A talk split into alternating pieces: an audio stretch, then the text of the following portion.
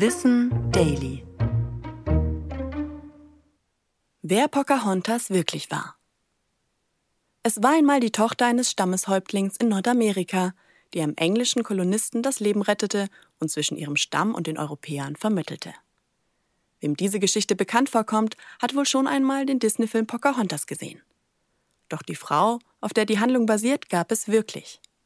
Um 1595 wurde Matoaka, oder auch Pocahontas die Verspielte genannt, in einem kleinen Dorf an der amerikanischen Ostküste geboren.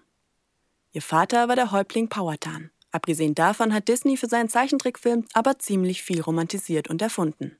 Als im Jahr 1607 englische Kolonisten ihre Schiffe anlegten und sich eine eigene Siedlung bauten, kam es zu Gewalt, Hunger und Seuchen. Zwar soll Pocahontas dem Engländer John Smith tatsächlich das Leben gerettet haben, als dieser wegen Raub hingerichtet werden sollte. Allerdings war sie zu diesem Zeitpunkt gerade einmal zwölf Jahre alt. John Smith hingegen war 28.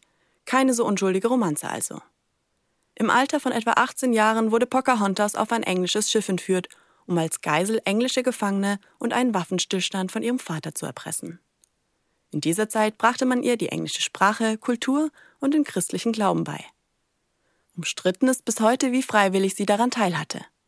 Schließlich wurde sie auf den Namen Rebecca getauft und heiratete den englischen Tabakpflanzer John Rolfe, mit dem sie einen Sohn bekam.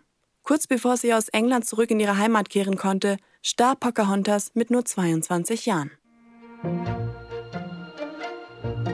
Ich bin Anna Germeck und das war Wissen Daily, produziert von Schönlein Media.